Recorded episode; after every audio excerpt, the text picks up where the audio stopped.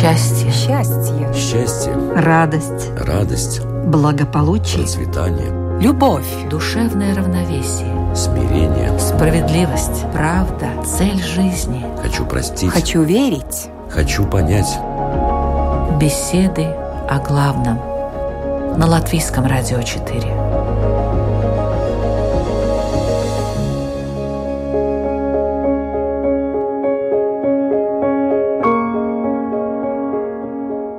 Слушаете программу «Беседы о главном», подготовленную Латвийским радио 4. Здравствуйте! Каким человек рождается на свет Божий? По одной теории чистым листом, где каждый может написать все, что захочет, по другой – с уже заложенными свойствами характера. Христиане, например, утверждают, что в человеке с рождения существует ну, дурное начало, которое надо исправлять в течение жизни. То есть в нас уже изначально есть стремление к порокам, и только благодаря духовному развитию и работе над собой мы можем преодолеть эти плохие качества. А что касается агрессии, действительно ли она присуща человеку? Можно ли оправдать агрессию? Почему у одних людей эти негативные качества проявляются очень сильно, а у других нет? Как и надо ли противостоять насилию? Существуют ли ошибки, порождающие насилие, и как их избежать? Беседы о главном. Тема сегодня – агрессия и насилие. Почему и за что? К разговору я пригласила имама Мухаммада Гигу. Добрый день. Добрый день, здравствуйте. И православного священника Александра Пономаренко. Здравствуйте. Здравствуйте. Ведущая Людмила Вавинска, и мы начинаем.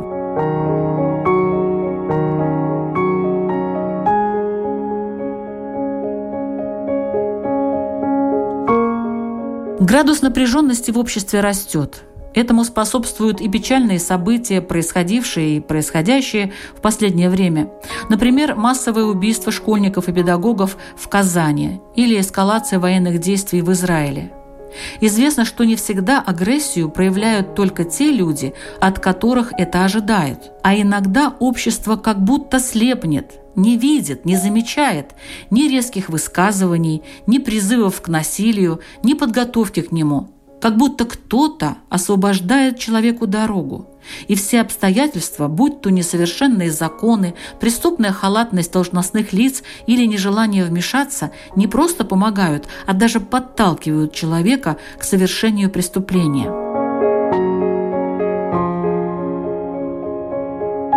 Э, в Коране вообще часто говорится об агрессии, о насилии. Если говорится, то в каком ключе, в каком смысле?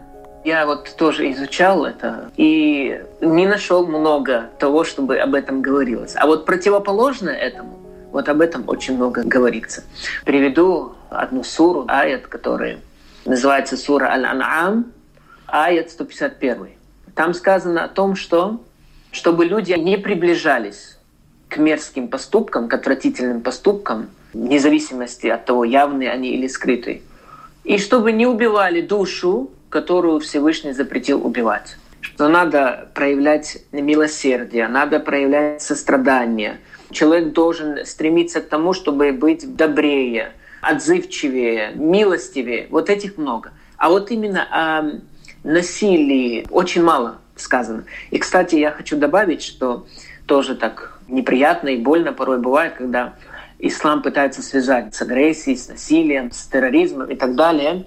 И люди действительно удивляются, когда я говорю о том, что знаете ли вы, что за 23 года призыва пророка Мухаммада, за 23 года его работы, то, что он призывал, доносил, из 23 лет всего лишь чуть больше двух недель длились военные действия.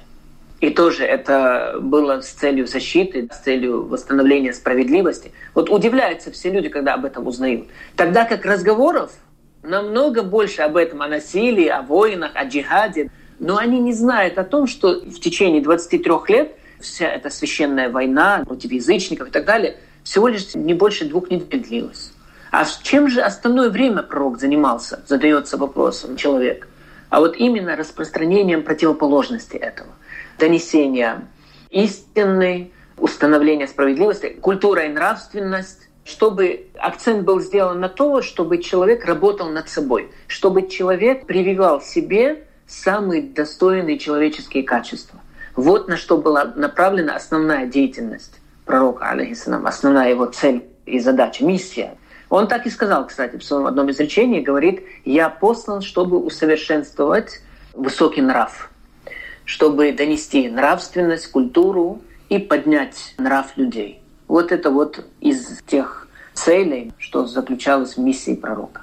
Насколько часто в Библии говорится об агрессии и насилии? Если Евангелие – это книга христиан, она синоним этого названия «Благой вести» – любовь, милосердие, сострадание, то, конечно же, если все-таки направить в русло этих понятий агрессии и насилия, то только как противление злу. Иначе невозможно объяснить, почему Господь наказывает Содом и Гамору. По толкованию святых отцов это означает не распространение зла по всей земле. Нельзя тогда объяснить явление всемирного потопа, когда только восемь человек остаются в бытийном земном существовании. Нельзя объяснить тогда и поучение Соломона или Иисуса, сына Сирахова, где говорится, любящий отец да наказует свое чадо. Из этого мы понимаем, не любящий отец, не наказывая, развращает. Итак, как мы будем определять это понятие насилия, агрессии? Вот если ребенок воспитывается в среде ортодоксального иудея или тем более в христианской семье, ведь у него заповедь перед глазами – чти отца и матерь твою, и благо тебе будет, и долголетен будешь на земле. А первая заповедь о познании любви к Богу, самому Творцу. А отец и мать говорят ему, всячески ставя в рамки, это не делай, вот туда не ходи, веди себя так-то. Заповедь «возлюби отца и мать», а они ему с самого начала как будто некое давление оказывают, так как сейчас говорят, негуманно это. И вот главный вывод, мне кажется, из этих размышлений таков рождается. Посмотрите-ка, если ребенок изначально растет в эгоизме, окруженный только обязанностями по отношению к нему, а не воспитывается в том, что и он что-то обязан делать по отношению к родителям, к обществу, то не стесняя его в детстве, он вырастает с сложным пониманием свободы. Вот это мое твердое убеждение уже как и многодетного отца, и священника. Какие примеры мы встречаем при общении с нашими прихожанами. И везде один и тот же алгоритм.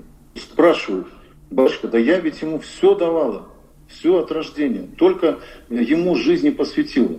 Почему он вырос в такого эгоиста, что меня злословит, даже из дома выгоняет? Бывают просто радикальные такие э, случаи, которые уже действительно заслуживают внимания и самого общества, как бы кровь не пролилась. Один такой выросший в этой заботе о нем, в семье полный молодой человек ныне говорит своей матери, с которой живет в одной квартире, когда ты уже наконец умрешь, ты не даешь мне жить так, как я хочу. Она его не трогает давно. Просто лелеет, ласкает, по-прежнему готовит ему, одевает, стирает. В этом, наверное, если мы поймем, как происходит такое преображение, в кавычках, преображение обычно хорошее подразумевает, но здесь из того, что все ребенку этому посвящено, вдруг он вырастает в такого насильника и внешне поначалу никак себя не проявляя, мы знаем об этом молодом человеке, кого они не спросили, расследуя эту катастрофу, все говорят, да ничего, мирный человек был, здоровый, вежливый со всеми. И что же в нем такое зарождалось и выросло? С чего он вдруг вылил эту агрессию и насилие на окружающих его? Но знаете, и здесь ведь благая весть. Ведь мы говорим, погибли дети, это так. Но есть и видим тех, кто встал на пути преградой живой сделался для того, чтобы защитить этих детей. Эти две учительницы, молодая женщина и пожилая, это же ведь подвиг. Они ведь не внезапно получили эту пулю. Они знали, что они стоят на защите этих детей и готовы были к самопожертвованию. И другие учителя также. И вот ожидая эту встречу с этим маньяком и убийцей, они не убежали некуда вообще бежать было, но в полной решимости защитить детей ценой своей жизни. А разве это не благая весть? И эти души, этих мучеников, по сути, кровь невинная пролилась, они пред Богом, пред Всевышним, как говорят мусульмане, они как мученики и пополнят число праведников.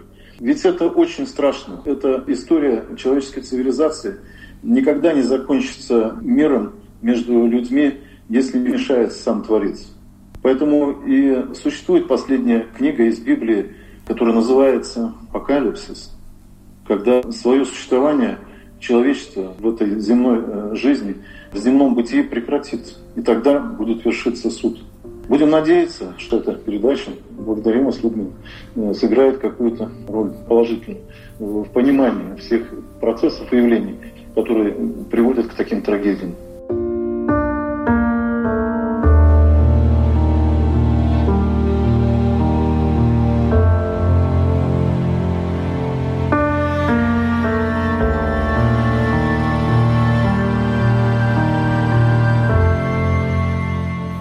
Ли заставить любить Бога и всех вокруг?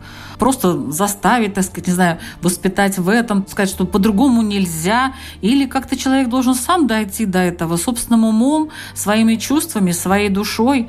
Как к этому приходят? И можно ли найти какие-то подходы к человеку, чтобы привести его вот к этой любви ко всем другим, что нельзя причинять зло другим людям и вообще живому существу любому, потому что оно есть уже, оно создано, оно живет и имеет такое же право, как и тот самый человек, который может посягнуть на его существование.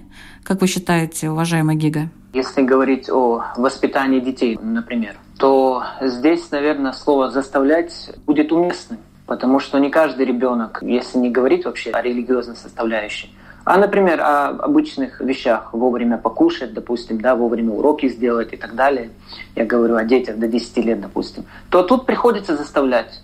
И тем, что ты заставляешь его уже с 7-летнего возраста, кстати, это то, что по исламу является уже обязанностью для попечителя, что именно с 7-летнего возраста уже начинать его обучать религии, как правильно молиться, намаз делать своевременно и так далее то здесь, да, слово «заставлять» здесь нужно, потому что он пребывает именно в таком состоянии, этот ребенок, где именно ты должен и заставлять порой, и приучать, и учить, а потом уже с самого детства, когда ты вложил в него то, что ему было необходимо, то потом уже, перейдя в совершеннолетие, он уже сам знаете, это уже придет к нему, и любовь к этому, и так далее. Но если говорить в общем о взрослых людях, то само слово вот это «заставлять» для религиозного деятеля – я думаю, это не совсем будет правильно, потому что если мы будем каждого прихожанина заставлять соблюдать и так далее, сколько к нам приходят порой и этнические мусульмане, которые раньше не приходили, что-то заставило их к нам прийти, к имамам, то здесь, естественно, только добрым словом, только мягким подходом, только с проявлением вежливости, культуры, красивых манер, только так ты его можешь как-то привлечь. Тут, получается, слово «заставить» уже неуместно будет для взрослых людей. Поэтому иной раз бывает, если касательно родителей там, с детьми, со взрослыми разные ситуации бывают. Возможно, заставить его отказаться от алкоголя и так далее, наркомании. То здесь да. Но как в общем, заставить, как вы сможете, если человек к этому не склонен. Поэтому человек склонен наоборот, принимать только то, что ему хочется. Либо он сам своим умом осознает, что ему это нужно, либо ты его убеждаешь в том, что ему действительно это нужно. То есть слово «заставить» и в первом случае не подходит, ни во втором. Поэтому лучше либо убедить его, что действительно ему это нужно, либо твоими наставлениями, твоим советом, твоим грамотным подходом человек сам приходит к этому, сам приходит к осознанию этого, у него уже начинает зарождаться любовь к соблюдениям, к религии и в целом в следовании этих предписаний. Но ведь э, иногда люди просто отказываются от э, этой заповеди любить Бога и всех вокруг. Допустим, они разочаровались, например, или что-то такое происходит. Что в таком случае делать? Я сталкивался с такой ситуацией, как одна девушка пришла, которая потеряла близкого человека, если я не ошибаюсь, по-моему, ребенка. И вот прямо прямыми словами она возмущалась на Бога, на судьбу, говорил, как это посмел и так далее. Ну, это слова неверия у нас считаются, да, слова, которые недопустимы согласно исламу, и ей нужно будет сделать покаяние, вернуться и так далее. Я с таким столкнулся, что вот девушка в отчаянии, в таком уязвимом состоянии, когда она потеряла близкого человека, пришлось долго-долго с ней разговаривать и убеждать. То есть времени надо больше. Мне надо было, во-первых, ее успокоить. Нужно успокоить человека, когда он в таком состоянии пребывает. Найти правильные нужные слова. А правильные нужные слова — это то, что присуще религиозному деятелю, мудрому, опытному. То есть должен быть определенный опыт разговора с людьми, и должна быть мудрость присутствовать. И, конечно, это все в сочетании с религиозными знаниями, с, опять же, с красивыми манерами и так далее. Но много времени прошло, но все же мне удалось так убедить ее, не только ее, и других людей, которые также в отчаянии бывают, вот как вы говорите, полностью они потеряли всякую надежду, у них там чуть ли не ненависть. Представьте себе, вот настолько человек попал в такое положение, это может быть связано и со смертью близкого, это может быть связано с тем, что он потерял работу, обанкротился, что-то еще, какие-то страшные вещи случились. Но нужно выслушать, выслушивать этих людей, нужно найти правильные слова, успокоение это в первую очередь, и потом с самого начала, прямо чему учит религия, каковы приоритеты его и вообще каково его предназначение, чтобы он не связывал все свои мечты, все свои планы только в масштабе этой жизни, чтобы навести его и напомнить о том, что еще есть вечная жизнь, к которому действительно надо готовиться. И вот так вот таким подходом приходилось так переубеждать людей. И вы знаете, потом приходили. Был повод, чтобы они пришли в мечеть. Но потом, если так найти правильные слова и суметь как-то убедить, потом они стали приходить и обучаться, и все это ушло, и покаяние сделали, и это как бы и ненависть или недовольство, это возмущение на судьбу, на Бога и на все остальное, это все ушло, изменилось. Ну, кто-то приходит к наставнику, к священнику, к имаму, к лютеранскому пастору, в общем, кому-то, какому-то учителю. А кто-то не приходит, кто-то все это держит в себе. И вот потом получаются такие вот страшные вещи.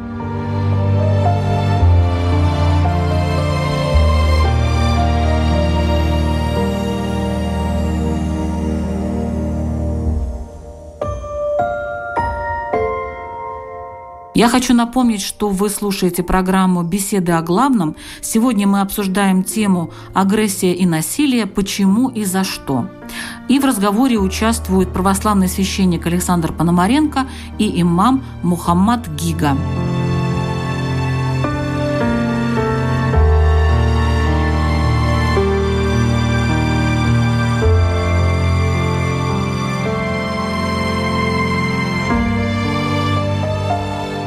Иногда люди совершенно тихие, вроде бы как робкие, вроде как спокойные, вроде как все соблюдающие, ни у кого не вызывающие э, никакого беспокойства. И вот они берут вдруг ружье какое-то и идут стрелять. Вспомним о событиях уже такого глобального мирового масштаба, когда вроде бы тихие люди, никому неприметные, вдруг озевали кожаные куртки, брали огнестрельное оружие в руки – и были зачастую они из благочестивых семей, из э, самодостаточных. Больше того, они были очень образованы.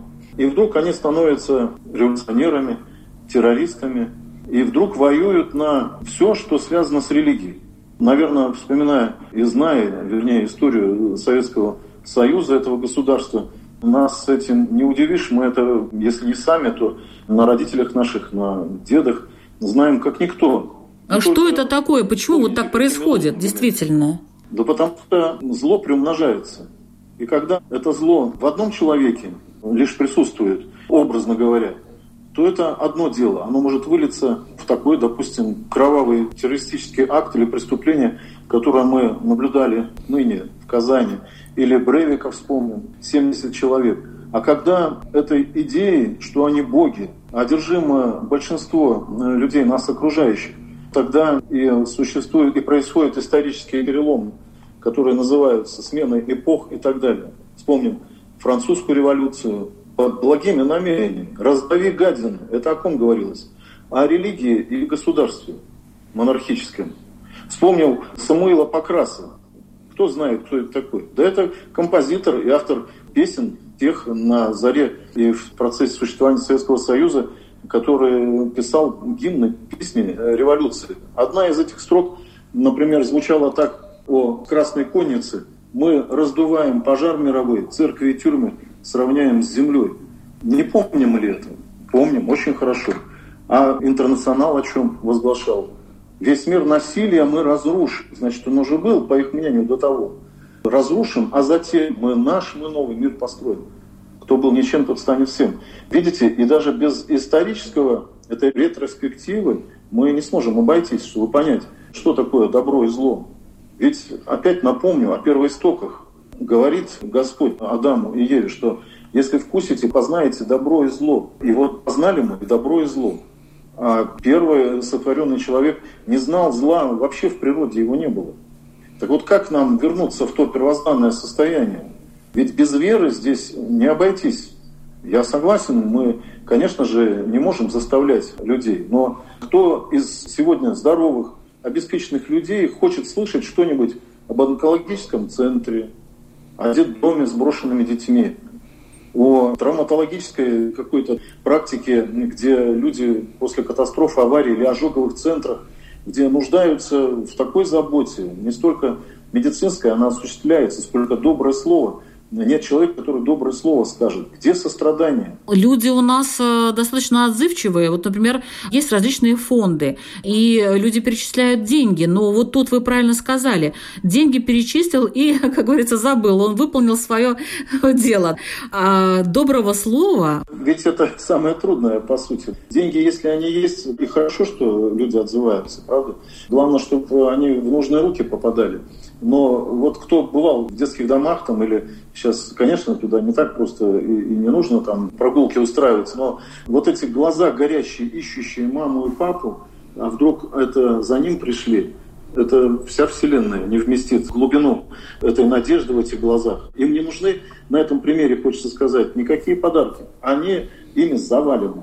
Вы верите, нет? Вот столько людей отзывчивых, как вы говорите, которые готовы оказать любую материальную помощь, но чтобы взять и сказать, теперь я твой отец, это очень редко встречается. Вот также, конечно, проверяется здоровый дух нации, я бы сказал, вот в таких катастрофах, как вот недавняя в Казани, или вспомним землетрясение Спитак, вы помните, в Армении, когда, по сути, вся страна откликнулась и шли добровольцами помогать разбирать эти завалы и так далее. Вот некое очищение происходит в этих катастрофах, как-то не страшно звучит, и тогда люди вспоминают о Боге. Говорят, на войне неверующих нет. И это правда. Потому что если ты так и не поверил, то с тобой все и окончательно плохо.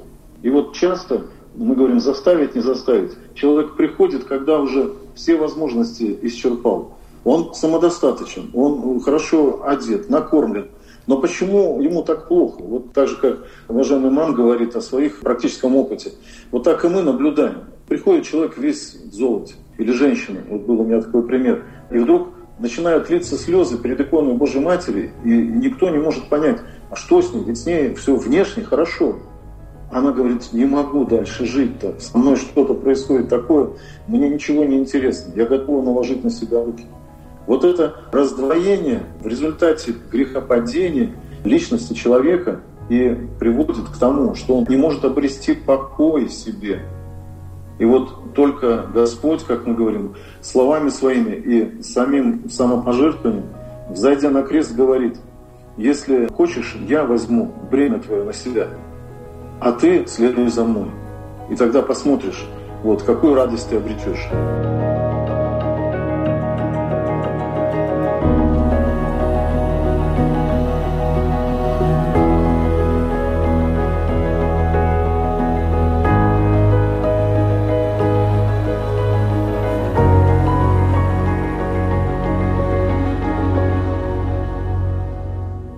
А как надо относиться к агрессии других людей?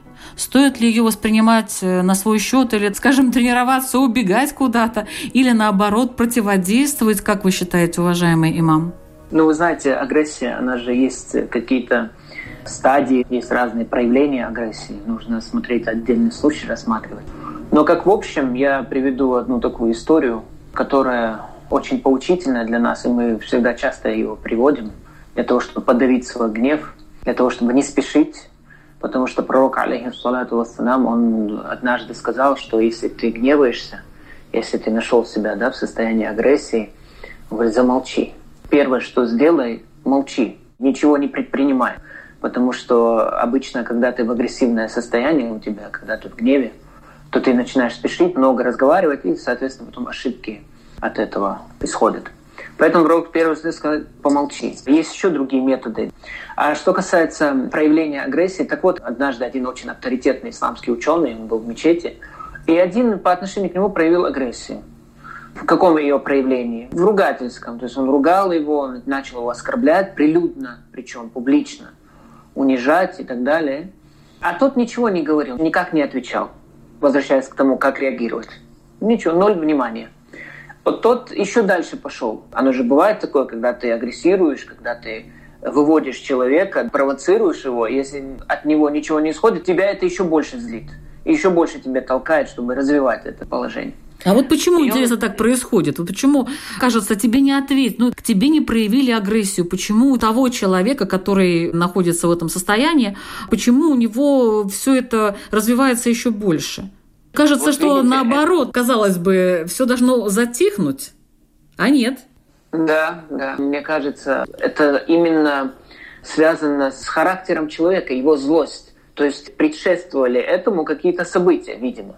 И он не поборол себя. Вы знаете, вот, кстати, из грехов сердца это проявление злобы к человеку. И мы объясняем это следующим образом. Мы говорим, что бывает такое, что у тебя есть в отношении человека какая-то неприязнь, просто как антипатия, такой в легкой ее форме, если можно так сказать. Это плохо, это порицается. Но до тех пор, пока ты не проявил его, эту неприязнь к человеку, просто ты страдаешь сам этим. То есть у тебя нету такого страшного греха до тех пор, пока не проявил. Но если ты не сумеешь подавить эту неприязнь в себе, она будет развиваться. И оно может дойти до того, что это уже будет проявляться в такой форме, что ты начнешь и оскорблять, и унижать, и настроишься, будешь затаивать что-то в себе. Первое зарождение идет в сердце. Поэтому мы говорим, в первую очередь очистите свои сердца, поборите в себе вот это вот, то, что у вас в сердце только-только зарождается. Но без религиозных знаний, без духовности вы даже не понимаете, откуда это к вам пришло. А мы уже знаем эти стадии мы знаем, что это зарождается в сердце, это неприязнь, тоже вызванная, конечно, определенными какими-то моментами, естественно, не само по себе. Но тем не менее, раз оно зародилось в тебе, это антипатия, это неприязнь, то ты должен побороть ее до тех пор, пока не произошло вот что происходит с людьми. Пока ты не взял нож, пока ты не э, стал оскорблять, унижать. Побори в себе это. То есть а как это сделать? Корня... Как это сделать? Ну, методов много. Пророк, алейхиссалату вассалам, вы знаете, вот в одном из своих изречений говорит, если человек во время агрессии, во время гнева стоит, пусть сядет. Если он сидит и агрессирует, пусть ляжет. От чего это зависит? Что это такое? Смысл в том, чтобы человек приблизился к земле. Вот представляете, вот такое интересное изречение. Смысл в том, чтобы он приблизился к земле, из чего и был создан. То есть вспомнил свою первооснову и тем самым укротил свой пыл. И действительно это действует. Это я обращаюсь не только к мусульманским радиослушателям, а даже к немусульманским. Вот просто попробуйте. Каждый раз, когда вас там выводит в семье кто-то, муж или жена или дети, просто попробуйте. Когда вы стоите, и вы замечаете, что вы агрессируете сядьте. И вы увидите, как полностью меняется. То есть вы успокаиваетесь. Если сидите и агрессируете, то постарайтесь лечь. Ну, так это очень помогает. Еще было такое при пророке, что двое поконфликтовали, и пророк сказал, смотри, как он покраснел, смотри, вздулись вены прямо, да, вот как это бывает при агрессии. Он говорит, я знаю такие слова, которые полностью потушат то состояние, в котором он находится. Есть такие слова. Это означает, я прибегаю к защите от дьявола. И это тоже очень сильно помогает. Это действенные методы очень сильно помогают. И еще последнее я скажу. Поскольку агрессия и гнев это связано с таким кипением, можно сказать, с таким прямо огнем, то сказано, что вода тушит огонь. Поэтому пророк что советовал? Сделайте малое омовение. Ну, у нас такое понятие есть в исламе, аль-уду называется, это малое омовение, подготовка к намазу. Но это малое омовение, помимо того, что это является подготовкой к намазу, еще является вот средством защитой от агрессии, от гнева. И когда человек в действительности, когда он гневается, если он сумеет заставить себя пойти в ванну и сделать омовение, это очень сильно помогает. То есть агрессия сразу же уходит, гнев сразу же уходит. Это я говорю о тех методах, которые действенные. Действительно, мусульмане, они получали пользу, если они действовали и следовали этим советам. В христианстве есть какие-то методы подавления агрессии или, вот скажем, отношения к агрессии других? Опять к первоистокам, отвечая на этот вопрос. Со многим я согласен с уважаемым имамом. И это те же методы. Из сердца исходят. Или хороший источник хорошие плоды приносит, или сорняк никогда хороших плодов не принесет. Все с сердца начинается. Но вот удивительно, опять же, это первая причина. Мы, конечно, понимаем, что люди разные. Но есть еще и тот, кто желает того, чтобы мы гневались, раздражались, причиняли боль другим и всячески усердствует в этом. Это антипод Бога, его противник и наш с вами. Дьявол — это дух падший. И вот смотрите, как Господь в преступлении Каина сначала пытается предостеречь его, уберечь от этого греха. Когда Каин сильно огорчился, написано в книге «Бытие», поникло лицо его, написано. То есть, оказывается, когда человек радостен, и все у него хорошо, и можем на себя это примерить, мы с открытым лицом, улыбающимся, прямо смотрящими глазами а вот человек, который замыслил, и в сердце его уже совершается борьба с нечистым помыслом, но все-таки добродетель еще сопротивляется, но побеждает все-таки злое намерение, начинает поникать долу, как говорят, его лицо, то есть взгляд в землю начинает обращаться. Ему так Господь и говорил, почему ты огорчился? Ведь он позавидовал тогда тому, что у Авеля Господь жертву принял, а у него не принял. У Авеля она была от чистого сердца, опять же. Спрашивает его дальше, желая предостеречь от этого преступления. От чего поникло лицо твое? Если делаешь доброе, то разве ты не поднимаешь лица вверх? А если не делаешь доброго, то тогда поникло лицо твое, и грех лежит уже у дверей твоих. Он влечет тебя к себе, но ты господствуй над ним. Но вот это предостережение Каин не услышал и вывел все-таки брата своего Авеля в поле и там убил его. Святые отцы говорят, что это не просто было уголовное преступление. Это, это ведь модель всех такого рода преступлений.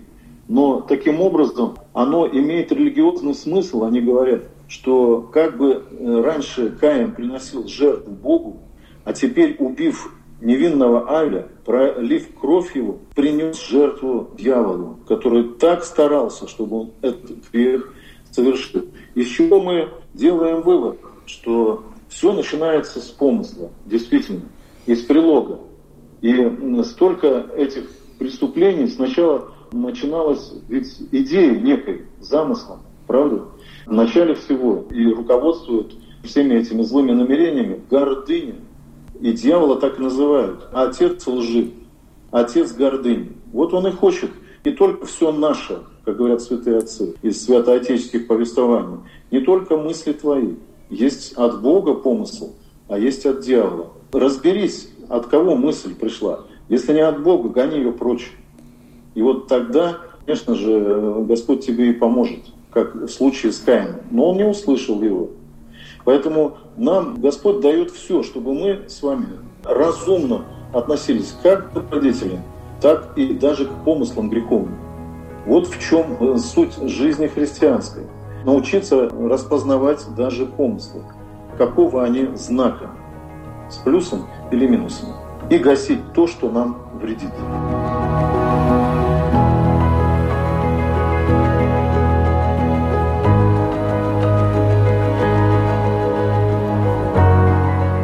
А можем ли мы каким-то образом остановить агрессию? Ну вот в зачаточном состоянии, как это сделать? Можем. И так и происходит.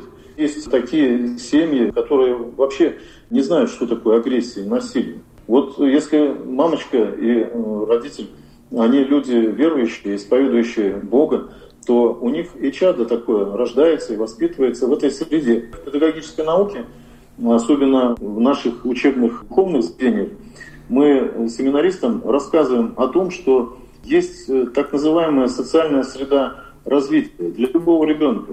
Ведь это даже и логично, что будет окружать ребенка. Если это любовь, то он в любви будет расти, правда ведь? А если будет окружать его злоба, ругань какая-то между родителями, непонимание, то он даже в утробе материнской, говорят даже медики, все это чувствует и реагирует на это. И это очень верно. Поэтому как нам жить так, чтобы для детей своих создавать эту благоприятную среду развития? Конечно же, в том числе и через познание Бога. И мы часто говорим христианам, пост, молитва – это хорошо, но это не цель. Это средство к достижению чего? Вот этого мирного единения с Творцом. И вот если ты будешь себя, говорим опять же этими словами, понуждать, то есть себя как бы делать э, ради Бога не свободным, то это принесет не только тебе плоды, но и всему потомству твоему. И возрадуешься ты, возликуешь, говорит Священное Писание, когда голова твоя будет убелена сединами. Так что все также от этой среды, окружающей ребенка и всех нас. И, конечно же, вторгается дьявол через свои замыслы о том, чтобы погубить род человеческий, в том числе и технические средства. А человек не научен еще вот пользоваться своей свободой себе во благо. Тот же интернет, разве железка виновата? Или это величайшее достижение технического прогресса, которым и мы сейчас пользуемся, в том, что черпают молодежь неокрепшая, вот все эти такие, буквально можно сказать, инструкции для того, чтобы причинить зло людям. Не железка ведь виновата, не сосуд виновен, но то, чем он наполнен – Правда ведь? Поэтому вот мы стараемся, конечно же, и церковь призывает людей. Есть простая заповедь. Шесть дней работы, седьмой посвящай Господу Богу. Вот многие люди у нас пришли и стали прихожанами не от рождения, а зачастую по случаю какой-то беды с ним. Наверное, это и в других э, конфессиях также наблюдается, о чем говорил уважаемый имам о своем опыте. Вот человек живет как в идиллии некой созданной им, и вдруг случается какая-то катастрофа, беда. И вдруг все рушится. И он э, нигде не находит пристанища. И готов на себя даже руки наложить. Но вот эту ниточку, эту соломинку подает ему Господь. И вдруг он случайно встречает какую-нибудь монахиню, которая собирает пожертвования на монастырь при храме. И та спрашивает его, не священник даже, он не дерзает к нему приступить. Что случилось? Вот так было в моей жизни. И вдруг свет какой-то, не физический, не фактический, не тварный, но вдруг озаряется душа твоя чем? Надеждой. Вот к этому мы призываем. Никто не оставлен, пока ты жив, надейся. Стань верующим, не знающим, но верующим. И Господь поможет тебе.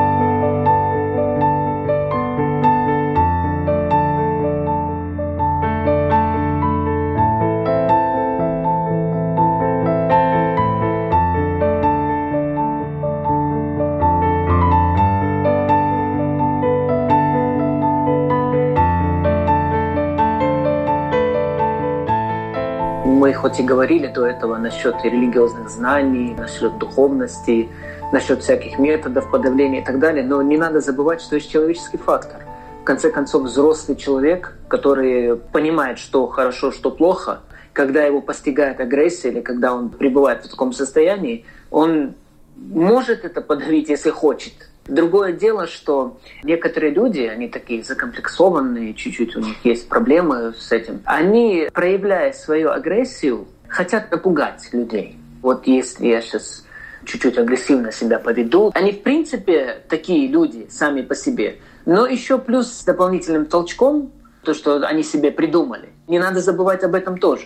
То есть можно искать какие-то истоки, более это глобально подходить к этому вопросу. Но в конце концов есть обычный человеческий фактор, что имеется в виду, что ты сам можешь тоже с этим бороться, если хочешь. В конце концов, это не тяжело. не ругаться, когда не нужно это делать.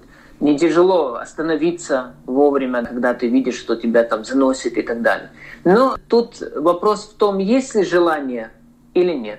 Порой этого желания нету, потому что человек хочет напугать. Человек хочет вселить страх с тем, на кого он агрессирует. Об этом тоже стоит не забывать все-таки. Ну вот в отношении категоричности выражения ударили по левой щеке, подставь правую. Тоже не так просто разумевается э, вот это. Причем такой заповеди нет из десяти заповедей.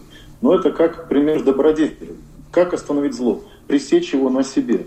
Обратное явление называется зуб за зуб, око за око.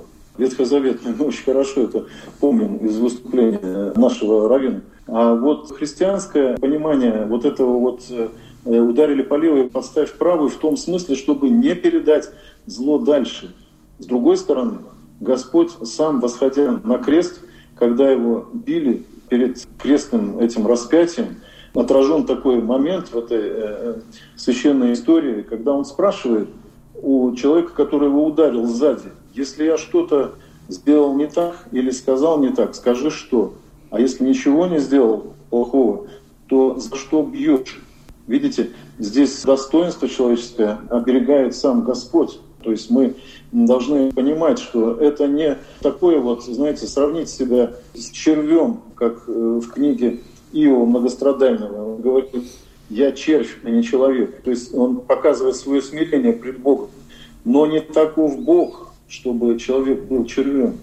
Поэтому достоинство наше, даже на кресте разбойнику неразумному, он не заставляет его поверить в него, что будешь в раю, если покаешься. Лишь благоразумный разбойник, если помните эту историю, спрашивает у него, говорит ему, просит, помяни меня во царстве твоем, когда туда придешь. И что в ответ? Ныне же будешь там. Видите, человеческое достоинство не понуждает Господь даже в рай входить, если человек не хочет. А то, что пресечь э, зло, вот эти вот э, мученики, самопожертвование, есть действительно как заповедь, мы знаем. Нет больше заповеди той, если кто-то положит душу свою, то есть жизнь отдаст за други своя. Вот в этом смысле, в крайней его форме, пресечь зло можно и должно христианину, даже ценой своей жизни. А так увещевайте, увещевайте, то есть говорит Господь через послания апостольские, выговаривайте вот всякому несущему зло в себе, осаждайте его, преграждайте ему уста. Это сплошь и рядом, да, вот апостольские послания об этом говорят. Так что все нам как будто известно по уму, а вот чтобы с сердцем соединилось, нужна вера и свободная наша воля.